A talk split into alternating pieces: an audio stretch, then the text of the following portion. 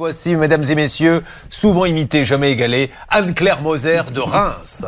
Et tout de suite, la règle rousse Ah. avec Bien Anne-Claire sûr, Moser. Anne-Claire.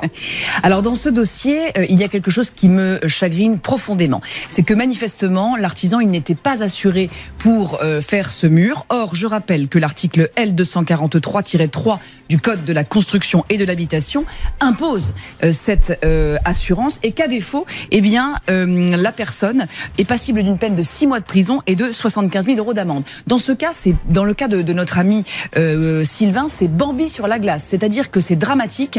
Ce mur, il est ni fait ni à faire. Il n'y a même pas eu d'étude euh, de, sol avant de le faire. Il est de guingois. Bref, c'est dramatique parce qu'il nous l'a dit euh, avec ces mots. Ça menace de s'écrouler sur sa maison. Donc non seulement la personne n'avait pas la compétence, mais de surcroît, elle ne s'est pas assurée. Donc ça craint.